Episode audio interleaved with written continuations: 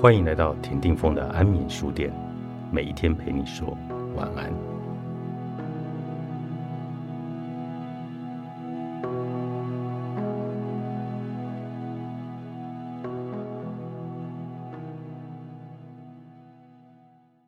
你每天都会跟别人谈话，但是受影响最深的却是自己，因为你说话的对象当中。只有一个人能够听到你所说的一切，那就是你自己。当你把一件事反复说的够多次时，要不了多久，你的潜意识就会开始照着你说的去做。你用来形容自己遭遇的字眼，最终将会变成你真实的人生。人对人的想法，基本上都是来自于对自己的想法。一个母亲从很冷的地方回到家。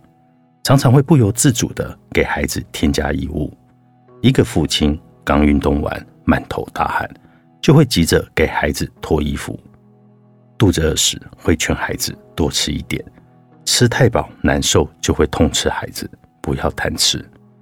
觉得自己太内向，就担心孩子不够活泼；遗憾自己没有多读书，就特别重视孩子的课业。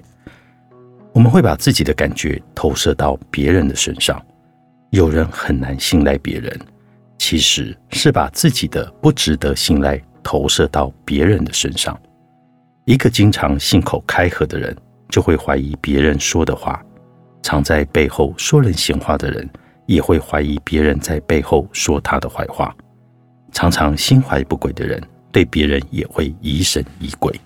有几个小偷一起去偷东西。当他们把偷来的东西全部都交出来，准备要来分赃的时候，却发现少了几样。于是他们环顾彼此，其中一个忍不住说：“难道我们里面有小偷吗？”小偷总会认为别人是小偷，因为他只了解自己，这是他唯一了解别人的方式。当你看到某人的脸色不好，你认为那个人是不高兴或者故意摆脸色。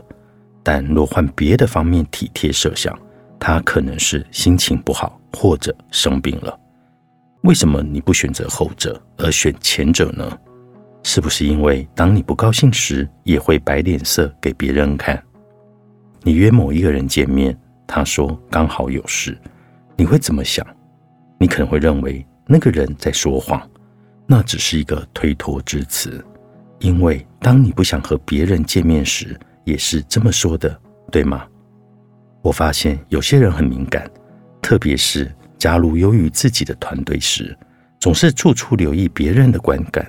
只要有人三五成群窃窃私语，就会神经质的认为他们在谈论自己。若是对方偶尔发出笑声，甚至会误以为他们在嘲笑自己。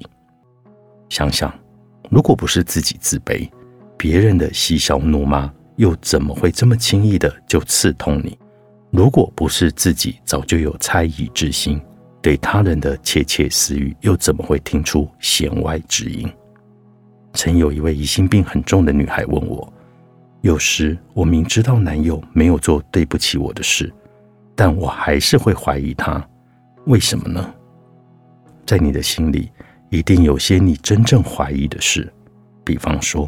你自己也有过非分之想，或是你怀疑自己没有魅力，不值得爱。